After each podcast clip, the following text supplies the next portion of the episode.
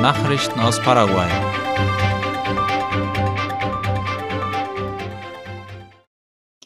Die beschützende Werkstatt in Loma Plata öffnet ihre Türen für Besucher. Diese von der Associación Chartiza Komitee getragene Werkstatt für Menschen mit Behinderung wird morgen die Einweihung eines Anbaus und Renovierungsarbeiten feiern. Konkret handelt es sich um eine Schreinerei, die auf dem Gelände der beschützenden Werkstatt gebaut worden ist, wie ZP30 in einem Interview mit dem Leiter der Institution Arnold Giesbrecht in Erfahrung bringen konnte. Das alte Gebäude wurde zudem renoviert und ein Raum für Handarbeit, ein Verkaufsraum und ein Aufenthaltsraum eingerichtet. Der Bau wurde größtenteils spendenfinanziert und teils von Chartice bezahlt. Die Einweihungsfeier beginnt Freitag um halb acht früh, danach kann man den Neubau und die renovierten Räumlichkeiten besichtigen. Spitzeninflation zwingt Paraguay zu Zinserhöhungen.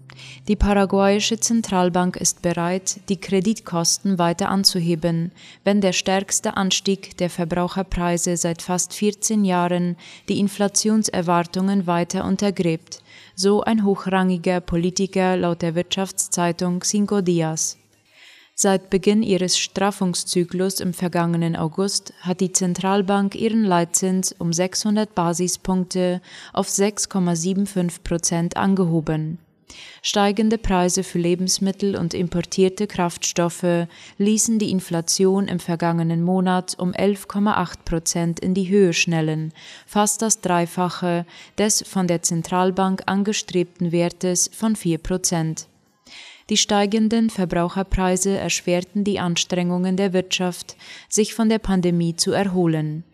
Hinzu kam der Einmarsch Russlands in der Ukraine, was den Inflationsdruck noch verstärkte.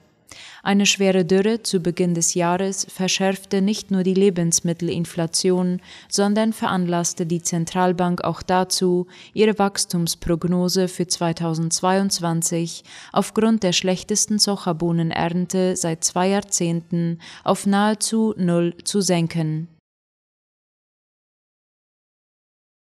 Encarnacion genehmigt neues öffentliches Personenverkehrssystem mit dem Ziel, allen Bürgern einen effizienten und qualitativ hochwertigen Personentransport zu bieten, hat der Stadtrat von Encarnacion die Bedingungen für die öffentliche Ausschreibung eines neuen integrierten Busverkehrssystems für die Hauptstadt von Itapua genehmigt.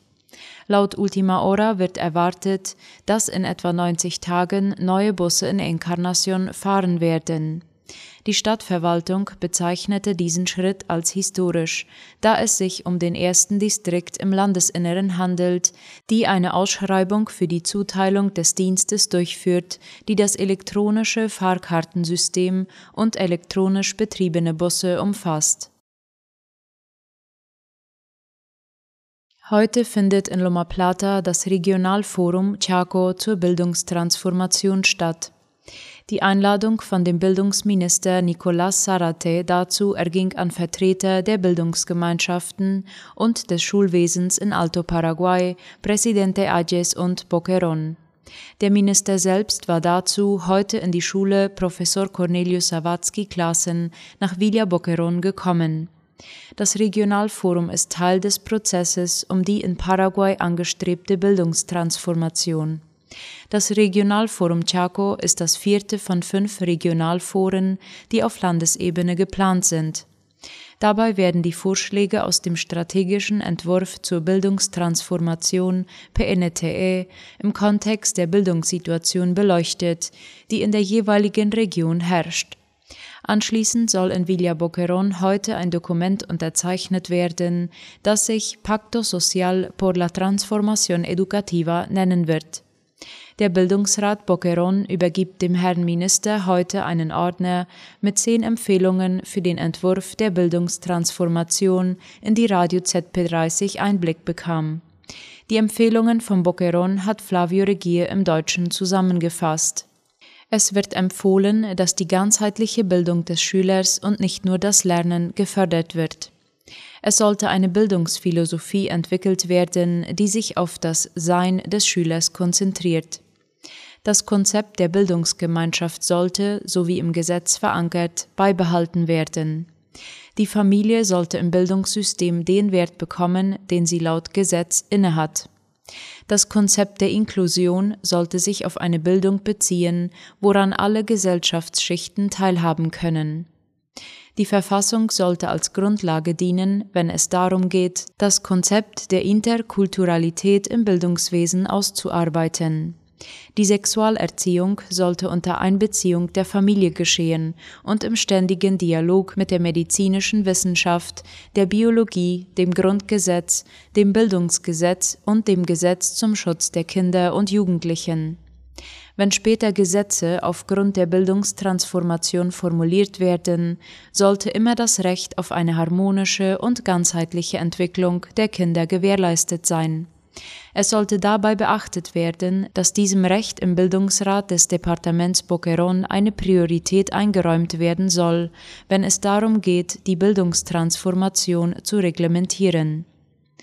Die Bildungsreform sollte nicht nur Rechte, sondern auch die Pflichten dem Staat und der Gesellschaft gegenüber einbeziehen und darf die Förderung des traditionellen Familienbildes, des Patriotismus und der verschiedenen paraguayischen Kulturen nicht ignorieren. Das waren die Empfehlungen des Bildungsrates Boquerón für den Entwurf der Bildungstransformation. Bei der Bildungstransformation geht es um tiefgreifende Reformen im paraguayischen Bildungswesen für die nächsten 15 Jahre, die in einem Gesetz verankert werden sollen. Die Abgeordneten haben ein Gesetz über die Kontrolle glutenfreier Produkte verabschiedet. Der Gesetzentwurf soll die Bedürfnisse von Personen berücksichtigen, die eine Glutenunverträglichkeit haben, wie OI informierte. Der Gesetzvorschlag betrifft Lebensmittel, Arzneimittel und den Zugang zu medizinischen Studien. Er sieht Änderungen und Erweiterungen des Gesetzes Nummer 6072-2018 vor, das Kontrollmaßnahmen für glutenfreie Produkte festlegt. Der Gesetzentwurf war mit Änderungen im Senat angenommen worden und wurde in der gestrigen ordentlichen Sitzung der Abgeordnetenkammer gebilligt. Nachrichten aus aller Welt.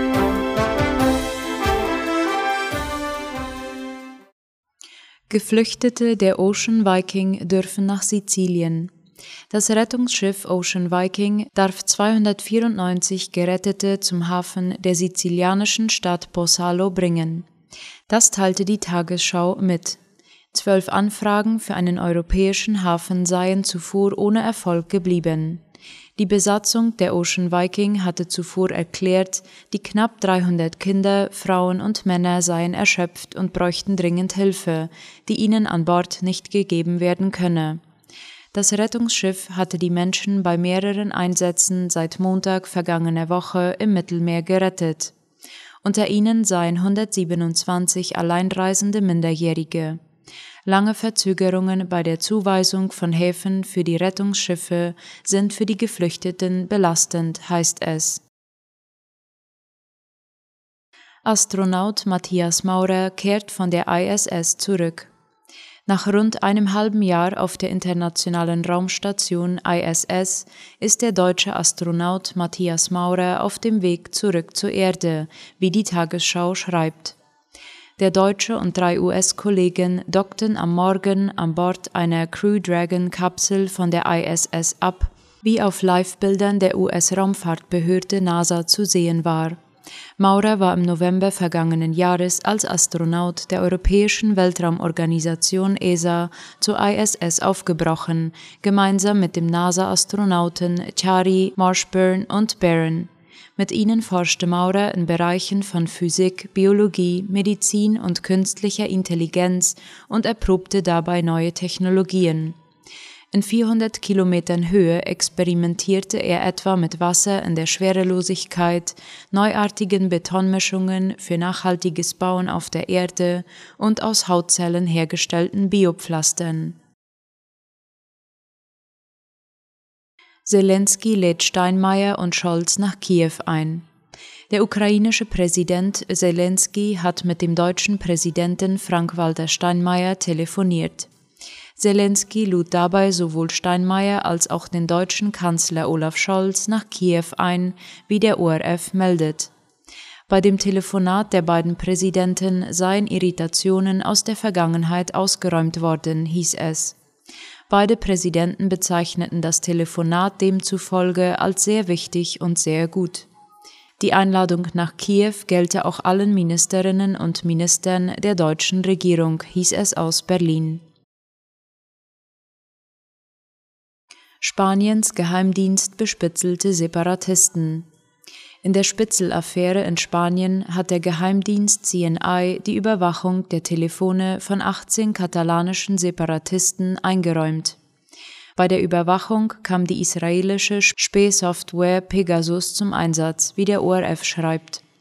Für jeden dieser Fälle habe CNI-Chefin Paz Esteban heute in einer parlamentarischen Kontrollkommission eine richterliche Erlaubnis vorgelegt, berichtete die Zeitung El País. Für den Rest der insgesamt 63 mutmaßlich mit Hilfe von Pegasus bespitzelten Separatisten und Personen aus deren Umfeld habe Esteban keine Verantwortung übernommen, hieß es. Die Affäre bedroht die Stabilität der Minderheitsregierung von Ministerpräsident Pedro Sánchez.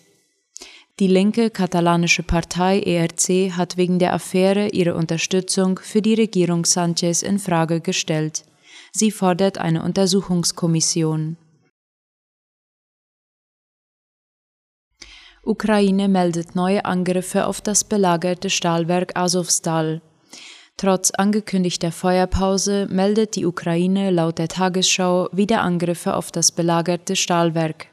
Bislang konnten nach UN-Gaben mehr als 300 Menschen aus Mariupol und anderen Städten in der Region in Sicherheit gebracht werden. In dem Stahlwerk haben neben den ukrainischen Kämpfern Schätzungen zufolge aber noch bis zu 200 Zivilisten Zuflucht gesucht. Nach Angaben des ukrainischen Militärs haben die russischen Truppen erneut versucht, das Stahlwerk Azovstal in der südukrainischen Hafenstadt Mariupol zu erstürmen.